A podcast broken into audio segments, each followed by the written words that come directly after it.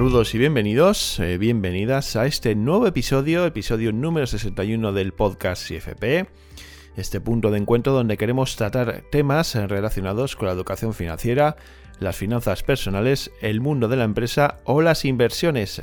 Soy Esteban Ortiz y antes de empezar a avanzaros los contenidos que hemos preparado para el día de hoy, queremos hacer hincapié en la comunidad que estamos creando en torno al mundo del dinero, el ahorro y la educación financiera.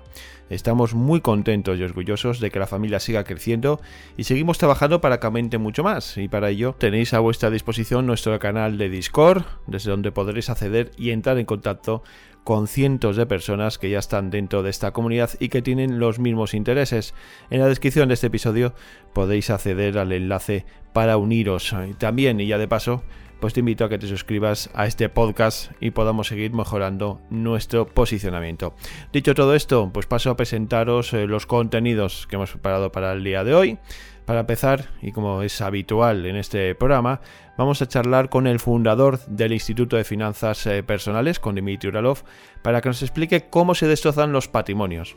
Es un tema curioso, pero todos tenemos o conocemos eh, de cerca pues algún caso en el que pues con el paso del tiempo todo lo conseguido por una familia se haya perdido. Vamos a ver qué nos cuenta Dimitri al respecto. Y después, pues vamos a estar con el coach financiero Agustín Bernia para que nos dé algunos consejos eh, para que podamos estar preparados ante una posible crisis económica. Todos los días nos bombardean con cientos de noticias con que hay una crisis que está ahí a la vuelta de la esquina, que va a venir y vamos a ver pues qué podemos hacer para no estar desprotegidos. Estos son los temas que hemos preparado para el día de hoy, contenido muy interesante que vamos a empezar a desarrollar en unos instantes.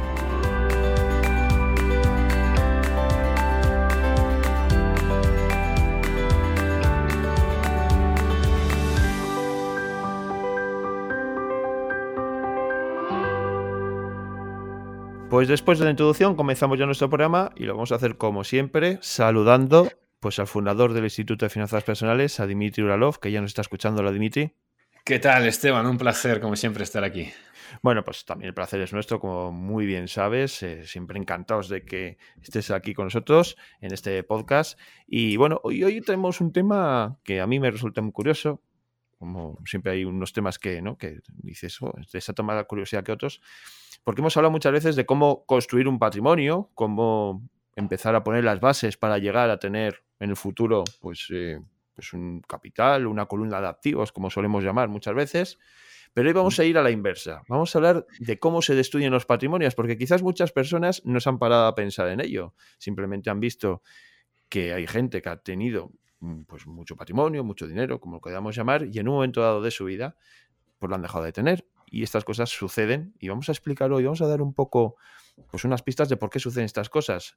Dimitri, eh, esto normalmente, como tú hablas en uno de tus vídeos de YouTube, que vamos a dejar aquí referenciado, eh, se crean y se destrozan patrimonios a partir de tres generaciones, ¿no? Tres generaciones, correcto. Eh, es así. Bueno, es un, creo que hay incluso un refrán o algo así, ¿no? Español que, justamente habla de eso, no sé qué, hijo, no sé qué, mendigo, ta, ta, ta. Bueno, ya la gente lo sabrá. Pero sí es cierto, normalmente, bueno, los patrimonios se crean, como bien saben, espero, nuestros oyentes, y si no lo saben, pues les pondremos ahí más abajo los vídeos sobre quiénes son los millonarios, ¿no? Y cosas por el estilo. Eh, pero los patrimonios se generan normalmente por personas, sobre todo gente emprendedora, gente que tiene empresas, gente que encuentra la manera de aportar valor de manera como más masiva a la sociedad, sobre todo apalancándose también en trabajo ¿no? de, de otras personas eh, y de esta forma pues extendiendo, batiendo sus propias limitaciones, porque evidentemente si estamos solos pues podemos usar tecnología ¿no? y sistemas y tal, pero bueno, al final muchas veces, normalmente las, los grandes patrimonios se crean con, con empresas, ¿no? Empresas más bien pues, medianas o grandes, aunque también pueden ser empresas pequeñas, pero entonces tienes que tener buenos hábitos de ahorro. Eh, entonces, bueno, como explicaba en el vídeo, pues efectivamente, normalmente suelen ser estos abuelos los que están ahí trabajando, típico perfil pues de gente a los que casi ni se les ve en casa porque están currando todo el día. Eh, que, bueno, pues trabajan mucho, aportan valor, ganan dinero y, como son gente trabajadora que ha empezado muchas veces con nada, saben el valor del dinero y lo aprovechan bien, reinvirtiéndolo en el negocio, haciendo un buen uso de él, eh, suelen ser buenos ahorradores, bueno, resumen, matemáticamente al final pues acaban construyendo pues un, un capital, un patrimonio, puede ser la propia empresa, pueden ser dinero que se ha sacado de esta empresa y se ha utilizado para comprar, eh, por ejemplo, pues no sé, inmuebles, ¿no? O cosas así. En cualquier caso, eh, los abuelos son los que lo creen.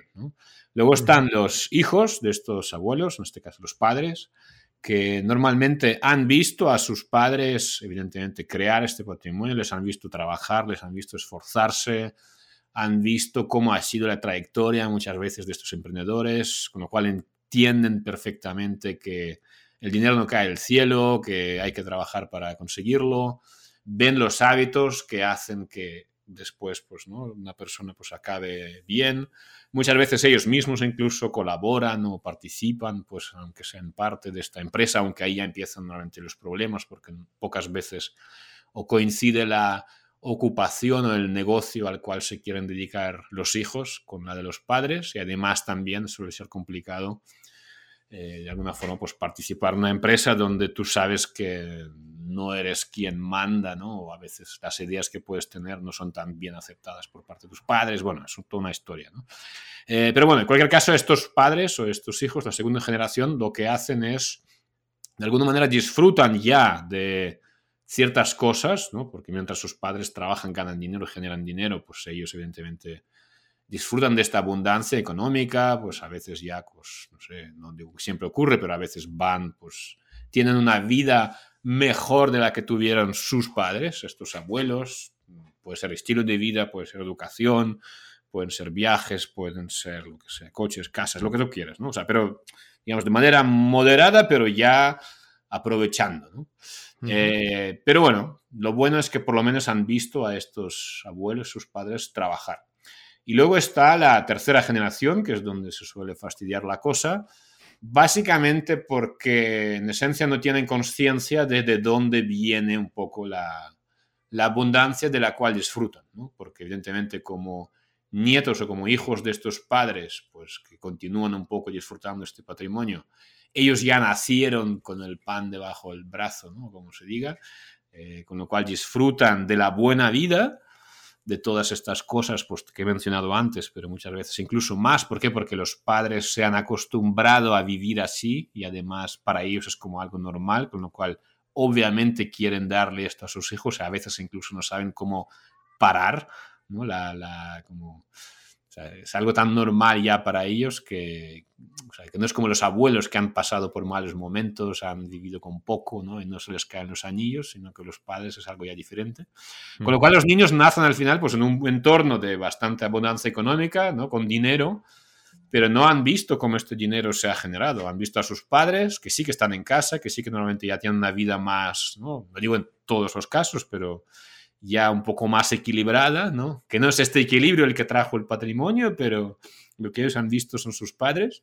Y por tanto, pues bueno, aprenden que esto es un poco la, ¿no? la, la forma de vivir, que puedes vivir, puedes gastar, puedes, en fin, ¿no? Entonces, como que, y al no ver las verdaderas, verdaderas causas de la riqueza, pues muchas veces acaba pasando esto, ¿no? Pues que cuando ya eh, pasan ellos a ser los gestores de este patrimonio, entre sus malos hábitos, entre la forma como un poco equivocada ¿no? en la que ven la vida o el prisma con el cual, las gafas con el cual lo, ven, las malas influencias, el tema este, ¿no? Me ocurre en muchas familias ricas, ¿no? De cuando pues tienes dinero, muchas veces te, te, juntas con gente que, bueno, está muy interesada en tu dinero, pero no necesariamente con, en ti como persona, con toda una serie de historias que aparecen también por ahí pues suelen ser los hijos los que despilfarran básicamente el dinero, ¿vale? Porque, porque no son buenos gestores, porque no, bueno, pues como que se caen, caen más a la parte consumista que a la parte productora, que es la que generó este patrimonio. Y bueno, se generan toda una serie de dinámicas que sin duda se pueden prevenir, ¿no? Con buena educación, con buenos hábitos, asegurando que los niños entiendan de qué va la cosa. Eh, pero que sin duda ocurre muchas veces y por eso, pues normalmente en tres generaciones efectivamente se destroza pues este patrimonio. Bueno, estamos haciendo un balance así en líneas muy generales de cómo se puede destrozar un patrimonio. Evidentemente, también entre generaciones se puede aumentar un patrimonio, ¿no? O sea, estamos en, el, hipotético caso, en el peor de los escenarios, nos hemos situado, pero evidentemente eh, la tercera generación puede también eh, hacer crecer ese patrimonio porque, bueno, lo ha enfocado de otra manera, ¿no? Porque una de las cosas que dices tú en el vídeo es que las terceras generaciones tienen de referencia a sus padres y no a sus abuelos. Porque quizás muchas veces puede haber ese salto generacional de que igual se ha llegado el caso de que no hayan conocido la forma de trabajar sus abuelos o la forma de ser sus abuelos. Pero quizás en situaciones en las que sí haya ese conocimiento de los abuelos y la forma de trabajar y, de esa conciencia que se ha ido inculcando también en el ámbito y en el seno de la familia, pues eso puede llevar también a que eh, el negocio prospere ¿no? y el patrimonio crezca. Mira, voy a ser un poco así como realista, pesimista en ese sentido, porque siendo honesto, o sea, yo he trabajado en Family Office, he visto a muchas familias eh, ¿no? con las diferentes generaciones, he trabajado con muchas em, personas que han tenido empresa, o sea, en fin, como conozco así como de primera mano el tema. Y yo no sé qué decirte honestamente. Creo de verdad que la excepción sería lo que tú dices lo normal, no digo que sea despilfarrar el patrimonio, pero mira, incluso es que, mira, nos ha tocado trabajar incluso aquí, ¿no? Ya en IFP, ¿no? En la etapa de actual, es como muchas veces nos ha tocado trabajar con herederos.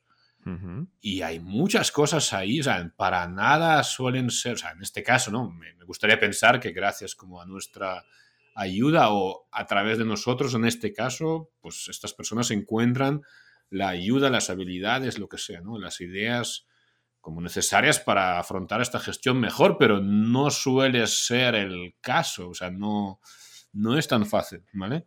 Eh, entonces, yo creo que se puede, por supuesto, pero hay que entender como toda una serie de componentes y elementos que hacen que esto sea muy complicado, ¿vale? Te voy a explicar ahora por qué, ¿vale? Mira, hablando de los abuelos, mientras tú estabas hablando, estaba pensando, quizás también esto ocurre porque, claro, aunque tú conozcas a tus abuelos, Claro, ¿en qué etapa de su vida los conoces? ¿Y de qué manera? Yo creo que normalmente los conoces, uno, cuando ya están jubilados, que es verdad que los, si son abuelos que han creado un patrimonio con una empresa, estos no se jubilan nunca, casi hasta el final, ¿vale? O sea, casi que sus hijos tienen que echarles de la empresa de, oye, abuelo, vete a casa a disfrutar, que déjame a mí aquí, ¿no? Manejar esto si, si, ¿no? si continúa la gestión en dos generaciones. Con lo cual, o, sea, o conocen a una versión ya muy descafeinada de los abuelos, ¿vale? Que ya, pues evidentemente, que son más mayores y evidentemente, pues aunque quieran, no les dejan ya tanto trabajar. Eh, o, y conocen también la versión de los abuelos desde dónde? Desde la visión de sus padres. ¿Cuál es la visión de sus padres? Repito, para los padres, a pesar de que quieren mucho a sus abuelos y que ta, ta, ta, ta, ta, ¿qué pasa? Para los padres, esos abuelos, ¿qué significan o qué representan? Representan, uno, muchas veces como unas figuras que en su vida han intentado dirigir de alguna manera a ellos en cuanto a la elección de su carrera profesional o dedicación, ¿vale?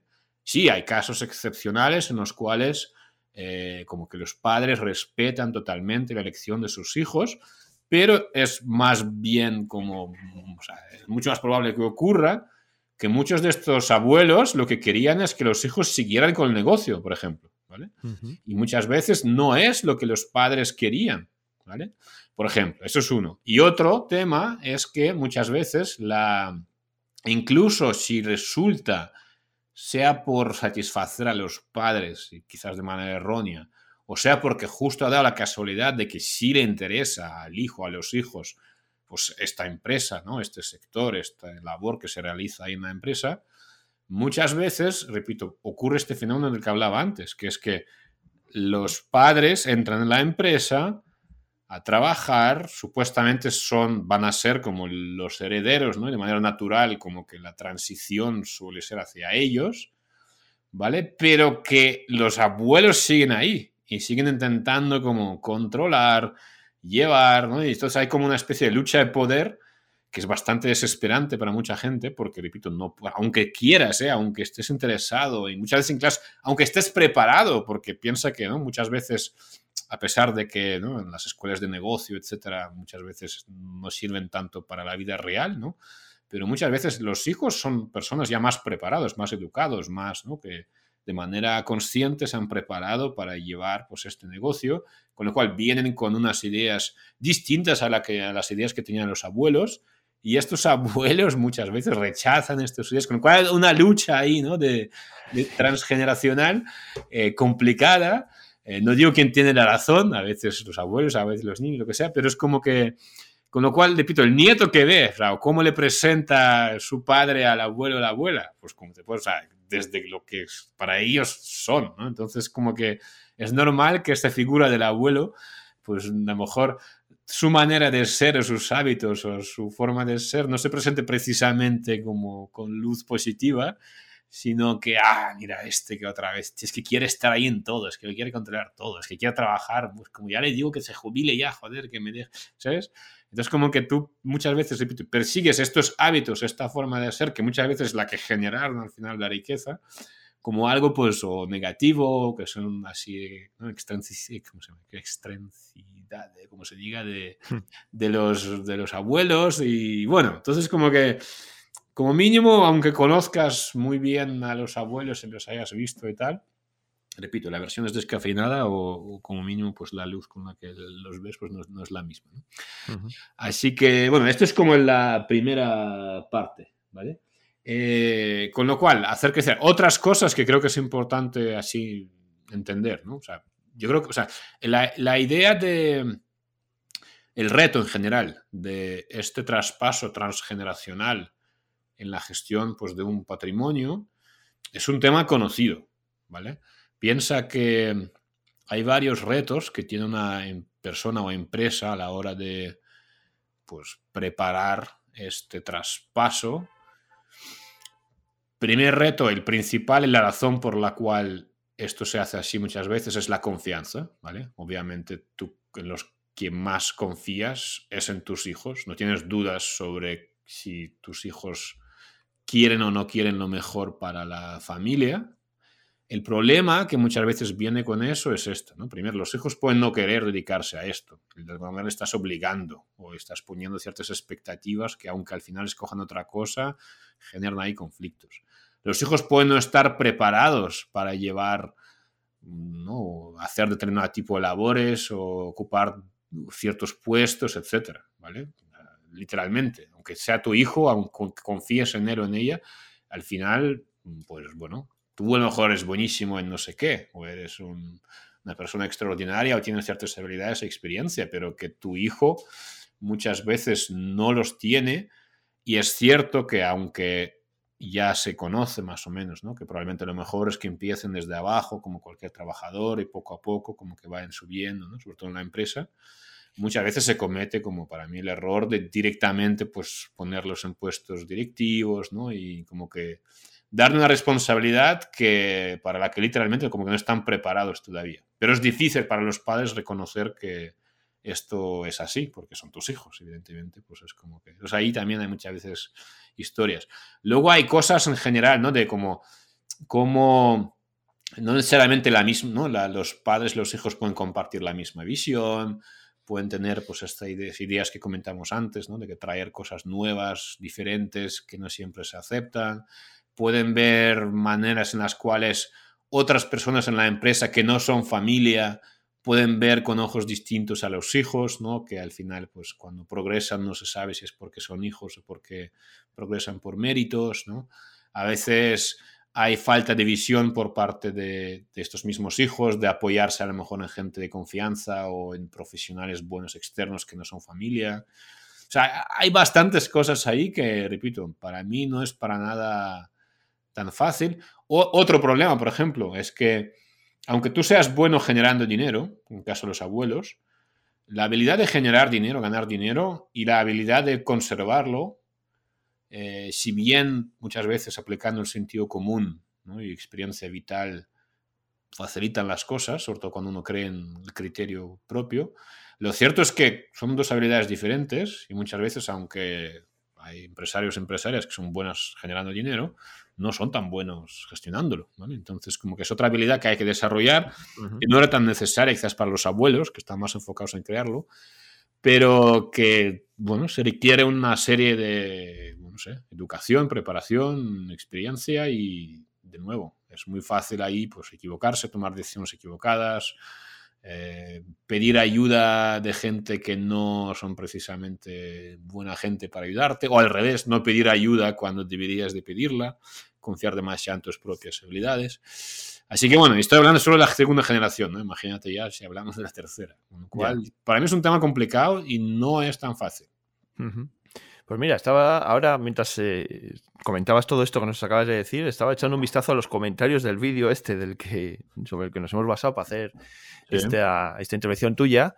Y la verdad que hay eh, un alto componente de personas que, dicen que, ellos, pues como que pues, las generaciones anteriores han sido trabajadores de a pie y no han conseguido acumular un, patrimonio, ¿no? Y va en la línea un poco de todo esto que a lo que pretendemos llegar, ¿no? A la luz del final del túnel, que es la educación financiera como eh, el principal transmisor para al menos conseguir llegar con o dejar un patrimonio a nuestros descendientes, llegado el caso, ¿no? O una columna de activos, o al menos que tengan la posibilidad de que nosotros, a través del trabajo que hayamos hecho con la educación financiera, llegar a transmitir algo a nuestros descendientes. Y en este sentido, Dimitri, yo no sé tú lo que opinas, yo creo que ahora mismo, en esta tercera, hablando de las terceras generaciones, eh, vivimos en un mundo pues ya lo sabes tú, consumista a tope, en el que lo queremos todo muy fácil y encima si venimos de una familia en la que, como bien has dicho, nos lo han dado todo pues masticado y asequible y lo hemos tenido todo a mano,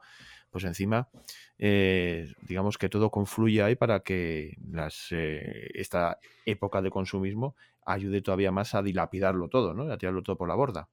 Sí.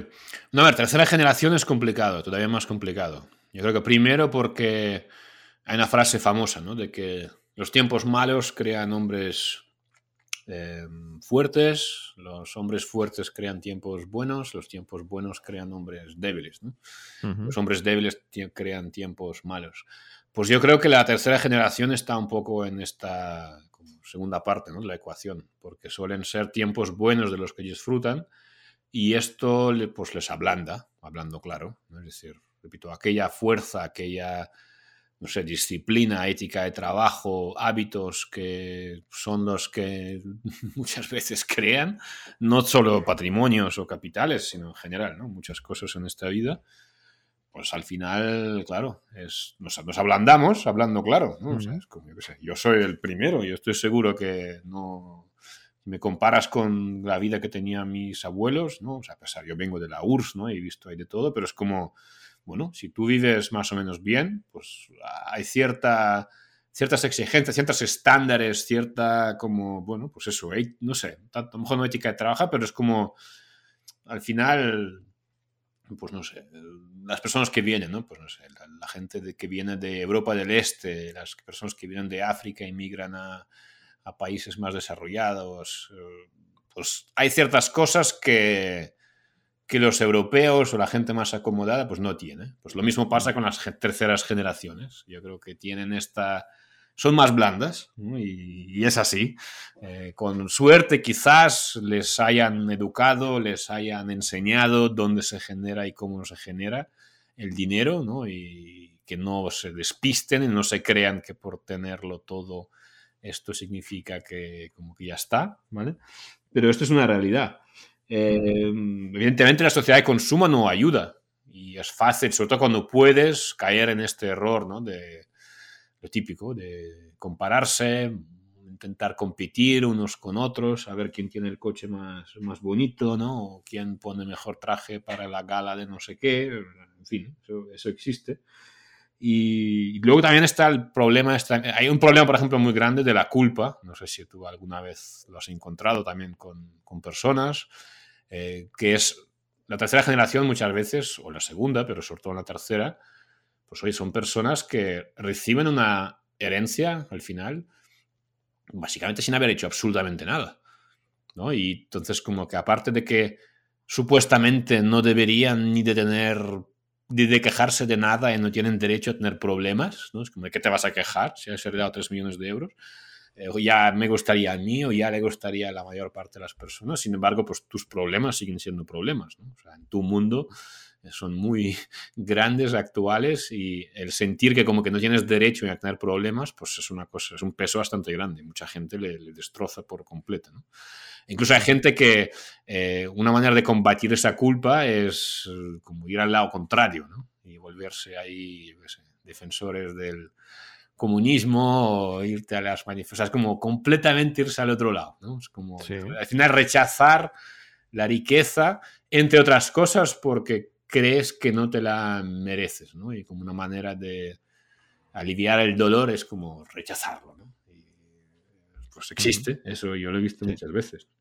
Y más cosas, no sé, esto, el tema de preparación, sentirte, sentirte abrumado, abrumada, porque cuando como que hay mucha gente que ha trabajado durante muchos años para crear esto y a veces la gente no se siente preparada para gestionarlo porque no les han educado, no, no han tenido que enfrentar los mismos, las mismas penurias por las que pasaron las generaciones anteriores, lo cuales han hecho fuertes. Y es como, no, no, la gente es como que son más blanditos, ¿no? no les han dado ya todo, ya están acostumbrados, con lo cual no, muchas veces no se sienten preparados, no saben cómo gestionarlo. Y eso también les da, esto es una preocupación bastante, bastante grande. ¿no? Y bueno, ya repito, sin hablar del consumismo y de todos estos hábitos o maneras de, de ser que cuando tienes dinero es fácil, ¿no? O sea, tienes el potencial de, aparte de gastarlo, sobre todo de tomar malas decisiones, ¿no? O de, o de como mínimo que tus decisiones, mejor dicho, que tus como hay mucho margen, como hay mucho patrimonio, ¿no? Es como que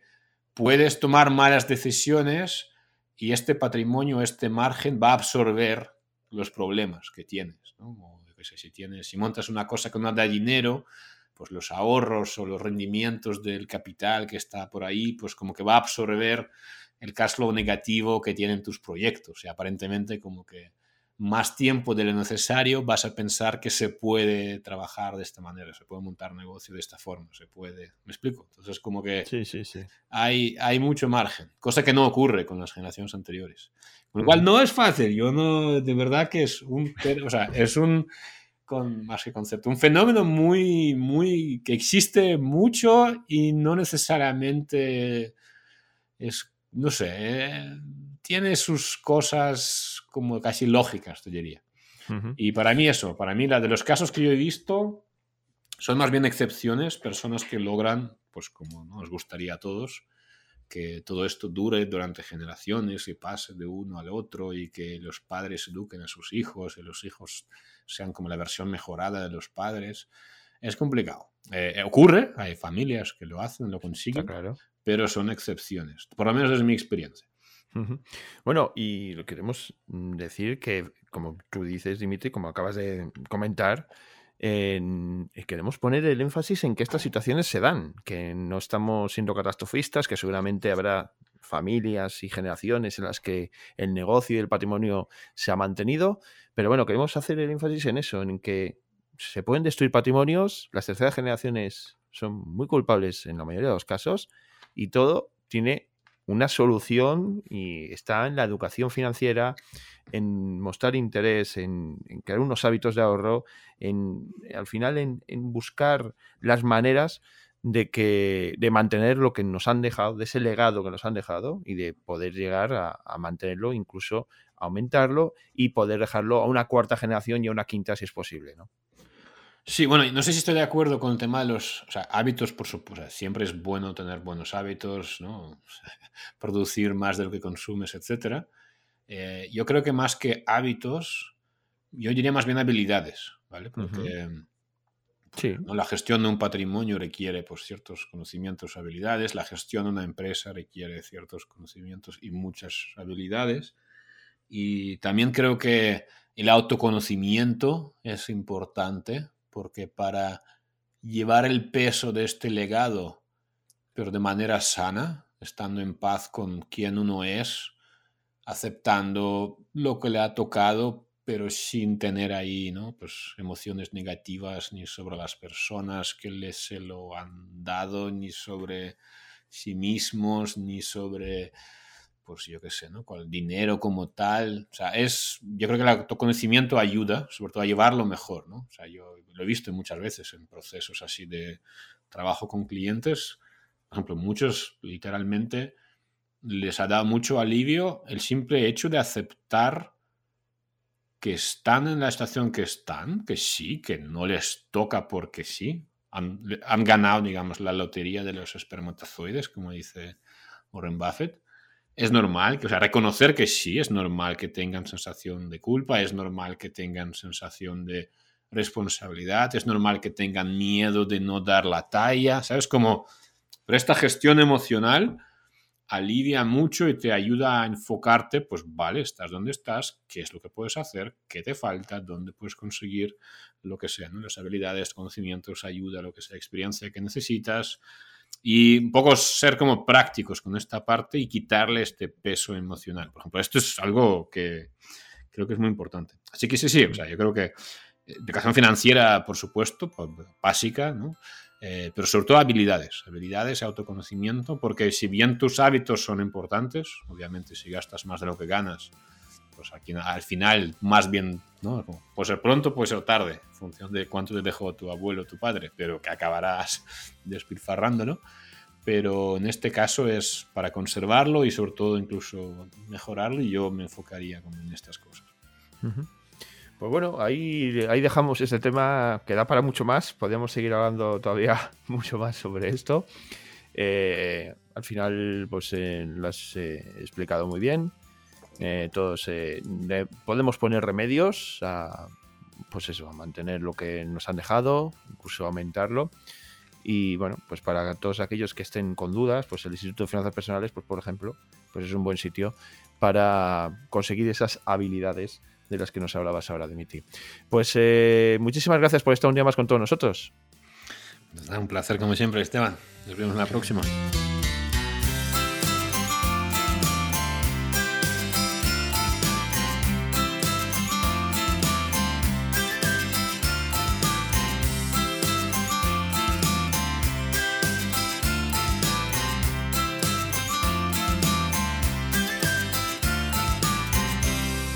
Pues continuamos con el programa de hoy y vamos a saludar a Agustín Bernia, que ya nos está escuchando. Hola, Agustín.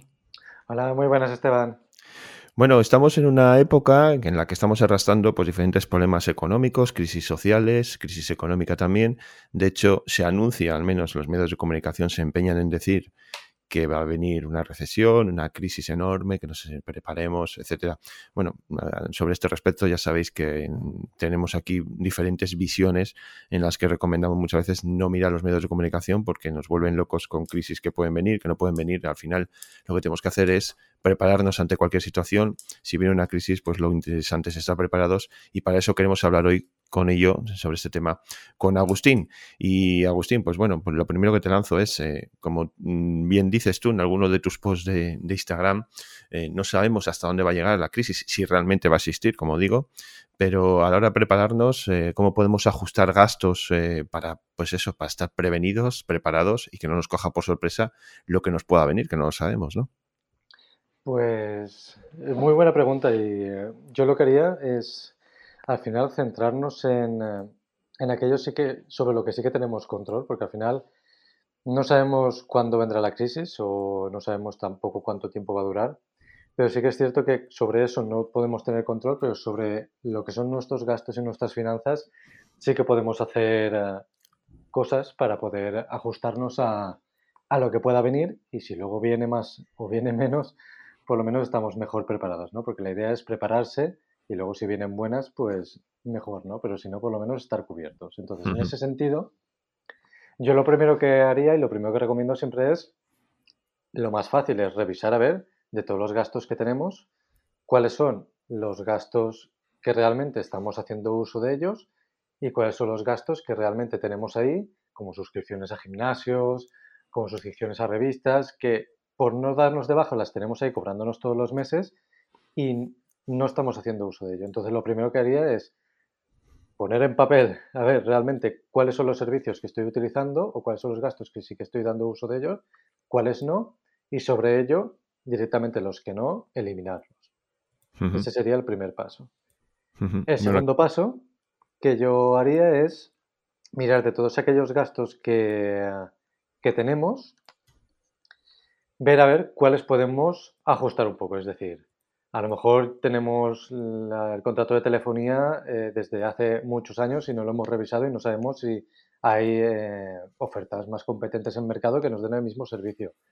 O, por ejemplo, los contratos de la luz. Ahora que la luz está, está tan cara, eh, ver a ver si en otras compañías, por la misma prestación de servicio, nos cobran un precio el kilovatio más, más económico. O el gas, o incluso fijarnos en los bancos eh, fijarnos si la entidad financiera con la que trabajamos eh, nos está cobrando comisiones o si podemos trabajar con otra que por los mismos servicios no nos cobra tantas, tantas comisiones o directamente no nos cobra.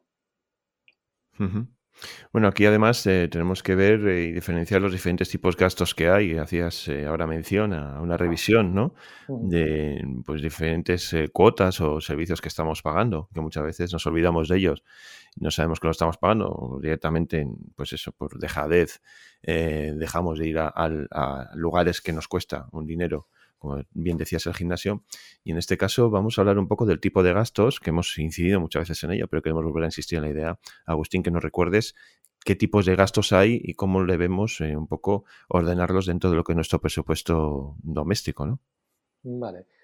Yo los gastos de normal los agrupo en tres bloques. Gastos que son obligatorios, como puede ser la hipoteca o el alquiler, los seguros obligatorios adheridos a ellos, cuotas de préstamos, o de tarjetas y los de suministros, tanto luz, agua como gas. Luego tendríamos otro bloque que son los gastos necesarios, que son aquellos que nos aportan un mínimo de calidad de vida o que los necesitamos para poder desempeñar un trabajo, como puede ser tener a lo mejor una conexión a internet, telefonía, gasolina. Y luego un tercer bloque que son los gastos reducibles. Para mí los gastos reducibles son todos aquellos más superfluos como pueden ser temas de ocio, es decir, cenas, quien compre lotería, loterías, eh, salir de fiesta, copas, eh, las suscripciones a, televisión de pago como Netflix, eh, gimnasios, todo este tipo de suscripciones que son más de mm, más de ocio o más enfocado hacia, hacia el ocio, pero que en un momento determinado serían los primeros que, deberíamos de recortar. Y luego, dentro de aquellos gastos imprevistos, ¿cómo los catalogarías tú? Pues dentro de los gastos imprevistos yo los metería dentro de, ah, gastos reducibles. Es decir, al final hay gastos imprevistos que, realmente pueden venir, por ejemplo, imagínate que es porque no te has acordado de que te venía, había un cumpleaños y tenías que hacer un regalo. Entonces, eso sería un tipo, y otro tipo a lo mejor sería que se te ha estropeado el coche y tienes que cubrir el gasto ese. Entonces, Sí que es cierto que los, mm, los tendría fuera de, estos tres bloques y a lo mejor los tendría en un apartado aparte, pero en todo caso serían gastos reducibles y que irían siempre a, contra del, del, colchón si es algo realmente imprevisto. Es decir, si sé que tengo que cambiarle las ruedas al coche y de repente un día se me revienta la rueda de un coche y ese día lo tengo que cambiar, eso no es un gasto imprevisto. Ya, ya tenía, o sea, ya sabía yo que era un gasto que era previsible porque por tiempo o por desgaste era un gasto que tenía que asumir. Efectivamente. Sí, al final, eh, bueno, pues aquí os damos las ideas, eh, damos las ideas a nuestros oyentes sobre qué tipos de gastos y luego cómo pueden eh, tenerlos en cuenta a la hora de hacer un presupuesto y también, bueno, diferentes maneras de hacer las cosas, porque, bueno, pero siempre teniendo una base, luego cada uno nos adaptamos y hacemos nuestro, nuestro panel de control, nuestro Excel o nuestra herramienta para manejar eh, nuestras finanzas de la mejor manera y de la mejor manera también que vaya con nosotros, que eso es también muy importante. Sobre esto, em, Agustín, quería preguntarte también eh, que, bueno, que al final todo esto eh, estamos ajustando los gastos ante una posible previsión de de problemas económicos, eh, crisis, recesión, como la queremos llamar, que está por delante, según dicen algunos. Siempre esto lo vamos a tener eh, ahí, lo vamos a dejar ahí en, el aire, ¿no? Eh, pero bueno, todo esto está acorde a un plan de ajuste, ¿no? Y el plan de ajuste lo debemos llevar siempre al presupuesto, que también hemos insistido muchas veces, pero que es la herramienta fundamental de control de lo que son nuestras finanzas personales. Es decir, exactamente. al final, venga lo que venga, eh, ahora estamos en un momento que yo creo que aún tenemos margen de maniobra, es decir, aún podemos hacer ciertos ajustes que no sean extremos, pero sí que nos aporten el tener a lo mejor una mayor capacidad de ahorro para poder afrontar lo que pueda venir. y en ese, y en ese contexto, obviamente, el presupuesto es fundamental. Al final, si no sabemos cuánto gastamos en mes en cada partida, si no sabemos dónde se nos está yendo el dinero y, bueno, por dónde están tanto es mucho más fácil, pero por dónde se nos está yendo cada mes eh, es muy difícil hacer un ajuste fino. Sobre todo, yo recomiendo, sobre todo durante un par de meses, el hacer un ajuste muy fino de dónde se nos está yendo desde el primer euro que entra hasta el primer euro que sale. Después ya, una vez ya lo tienes más estructurado, a lo mejor solo me centraría en ver la capacidad de ahorro y ahorrar y ajustarme a los gastos obligatorios y los necesarios. Pero los primeros meses sí que hilar muy fino porque al final es de donde podremos sacar un presupuesto teórico, que es lo que yo siempre digo. A ver, para mí el presupuesto mensual es algo más teórico, pero sí que es cierto que el presupuesto que se tiene que hacer anual se tiene que cumplir a rajatabla. Es decir, al final, como suelo decir, eh, la vida tiene sus circunstancias, ¿no? Y a lo mejor un mes te pasas más de presupuesto sin quererlo, pero tener claro que el presupuesto anual tienes que cumplirlo, entonces mes que te pasas, mes siguiente que vas a tener que reducir para poder ajustarte, para que así por lo menos gastos y ahorro y sobre todo luego planificación e inversión a largo plazo eh, se cumplan. Bueno, desde otro punto de vista, y siempre hablando del, tema de gasto, em, también podemos eh, identificar pues, de, determinadas emociones que nos condicionan mucho el gasto, ¿no? que nos llevan a gastar de una determinada manera. En este sentido, em, Agustín, eh, ¿cómo podemos identificar pues, eh, esos factores emocionales que muchas veces nos llevan a, a gastar de una manera, gastar de otra, gastar más eh, si estamos en un determinado estado de ánimo, gastar menos. Eh, ¿Cómo lo podemos identificar todo eso? Pues lo primero es eh, parándote un poco y ver y verte a ti, verte qué estás sintiendo en ese momento. O sea, hacer un, momento pequeño de, de, introspección y ver que realmente qué sensaciones estás sintiendo. Porque sí que es cierto que las sensaciones y las emociones van muy ligadas al consumo, aunque no lo creamos, porque al final, pues somos seres muy emocionales y también eso nos lleva a ser muchas veces muy impulsivos. Entonces, si estás enfadado, si estás eufórico, se ha demostrado que eh, cuando estás en ciertos estados emocionales tiendes a consumir más de lo que harías de una manera más consciente. Entonces, para ese sentido, lo primero es darte cuenta en qué estado estás, si estás enfadado, si estás triste porque has tenido una mala noticia o si estás eufórico porque te ha ido el día súper bien y quieres quemarlo todo. ¿no? Entonces, primero darte cuenta de ello y lo siguiente sería, eh, a partir de ahí, hacer una lista de cuáles son esos detonantes o esos puntos que, te provocan el, estar en ese estado de ánimo y que luego se, traducen en ese consumo. ¿Vale? Entonces, para intentar evitarlos. Por ejemplo, imagínate, que siempre que tienes una buena noticia, estás eufórico, eh, te vas a cenar fuera y te gastas 50 euros en una cena. Pues bueno, ya sabes que por lo menos en ese estado en el que estás eufórico tienes que ser consciente de que si es un gasto que te puedes permitir, afrontarlo, pero si no, el pararte y decir, vale, realmente eh, necesito afrontar este gasto ahora, eh, realmente esto me aporta lo que yo quiero conseguir en el futuro y sobre todo eso, pararte, calmarte y que esto es lo más difícil realmente, porque cuando estás en ciertos estados emocionales, el pararte y tomar conciencia y calmar es, difícil, pero sí que es, eh, desde mi punto de vista, fundamental porque muchos de los gastos, eh, por no decir la mayoría, no son racionales y no son más emocionales.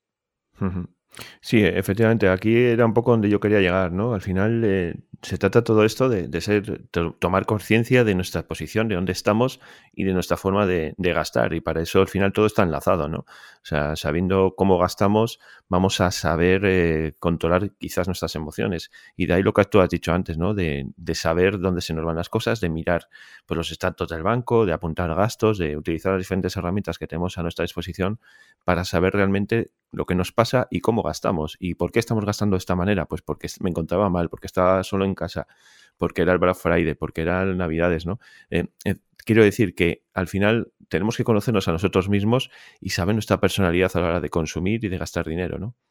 Exactamente, ese es el punto más importante, porque al final cada uno es un mundo y esto no es un traje para todos, cada uno tiene que hacerse su traje a medida y conocer cuáles son sus puntos débiles, conocer cuáles son esas emociones detonantes que le provocan ese consumo fuera de lo presupuestado y una vez la controlas, al final es aprender a gestionarla. Es decir, si sabes que cuando tienes un foco de euforia o cuando estás triste eh, vas a consumir más, pues a lo mejor darte un tiempo y darte un paseo. O sea, intentar eludir esos detonantes que al final se traducen en un mayor consumo o una compra excesiva o un endeudamiento a lo mejor en muchos casos. Entonces, es el conocerte a ti mismo y digamos que pararte antes de que se traduzca en, algo que realmente luego cuando lo haces te das cuenta que no era un gasto que querías asumir.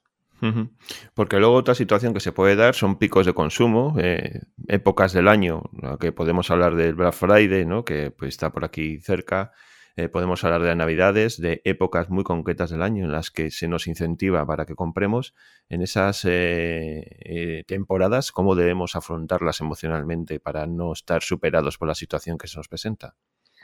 Pues en esas situaciones lo ideal es, para, o sea, para intentar dejar al margen la parte emocional al máximo posible, es tenerlo todo planificado con antelación. Sé que suena muy fácil, pero al principio cuando te pones es, es, bastante complejo en, el sentido de, de pararte y decir, ostras, claro, en junio voy a estar planificando a ver lo que voy a comprar yo a mis hijos o a mi familia para, para Navidades. Pues sí, porque seguramente sepas realmente si es lo que necesitan o no, mires y compares precios con mucho más tiempo, porque realmente al final el problema de, de estas fechas tan señaladas es que tienes muy poco margen de, de reacción y de comparación, porque al final eh, tú piensas que todos, por todos los medios, te van a bombardear para que consumas. Entonces, al final, el porcentaje más grande que veas de descuento seguramente es al que te vayas y a lo mejor no es realmente el precio más bajo que podrías haber comprado. Entonces, planificar con tiempo, comparar y, por supuesto, a ver si se tiene que hacer el gasto para, para Navidades, que está muy bien, o cualquier gasto que quieras hacer para ti personal porque te hace falta, perfectamente gastar es bueno y saludable.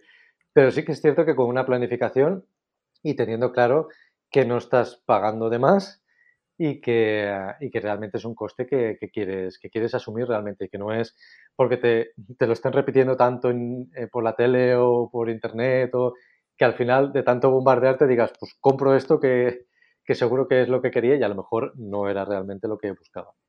Claro, porque aquí volvemos a lo de antes. Esto es, eh, todo está siempre relacionado, ¿no? Eh, eh, las Navidades no es un imprevisto, o sea, es algo que sabemos que van a estar ahí, pero que muchas veces nos olvidamos de planificar a lo largo del año, ¿no?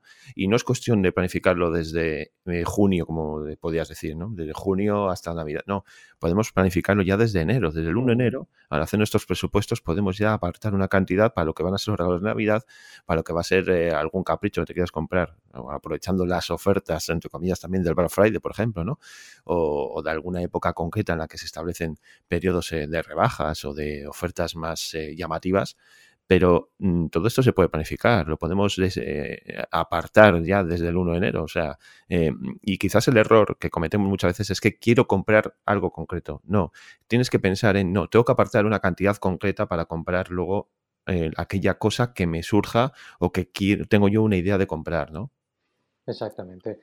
Y, eh, y, el tenerlo planificado y tener una lista, como se suele decir, una lista de deseos también es muy importante, porque al final, por ejemplo, imagínate que a nivel personal mm, necesitas comprarte unos pantalones, necesitas comprarte una camisa, necesitas comprarte, yo que sé, una corbata, cualquier cosa que quieras, un vestido o cualquier cosa que quieras comprarte.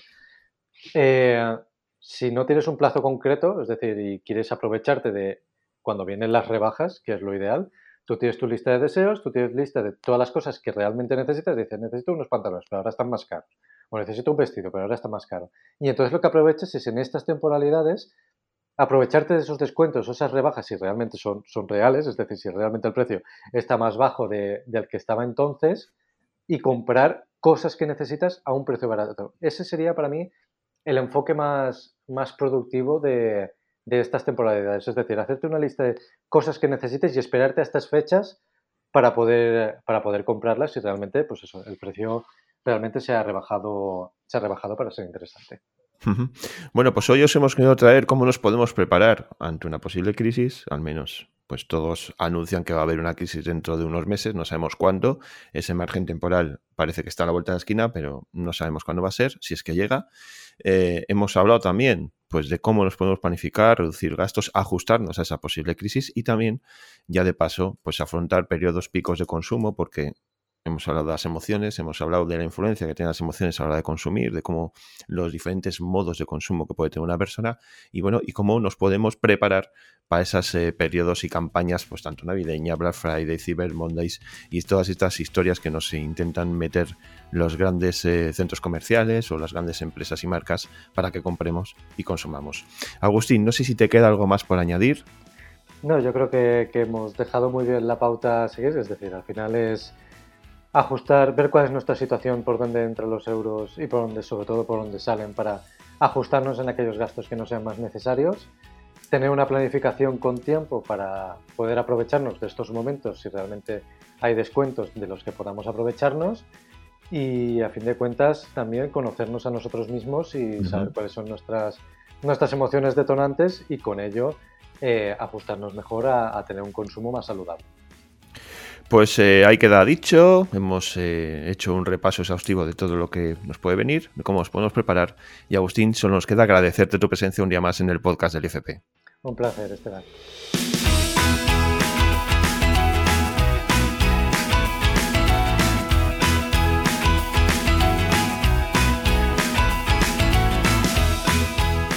Vamos a ir despidiendo del programa de hoy. Nos podéis dejar en los comentarios pues eh, qué os ha parecido el programa, si conocéis algún patrimonio que se haya destruido, si estáis de acuerdo con lo que nos ha contado Dimitri, o si tenéis otras ideas respecto a cómo nos podemos proteger ante una crisis económica. Estamos encantados de recibir vuestros comentarios y recordar también que podéis escribirnos a la edición de correo electrónico podcast repito podcast arroba y allí pues también os podéis eh, dejar vuestro feedback. Eh, también eh, podéis revisar la descripción de este episodio para ver contenidos adicionales eh, siempre relacionados pues, con estos temas que hemos tratado hoy, así como los canales de comunicación de nuestros invitados. Y por último, vuelvo a insistir, como he hecho al inicio de este programa de hoy, que tenéis a vuestra disposición el canal de Discord, pues como ese punto de encuentro de toda nuestra comunidad. una invitación que podéis encontrar en la descripción de este episodio. Y ahora sí que nos vamos a despedir, nos vamos a emplazar al próximo programa, así que recibid un fuerte abrazo y nos escuchamos pronto.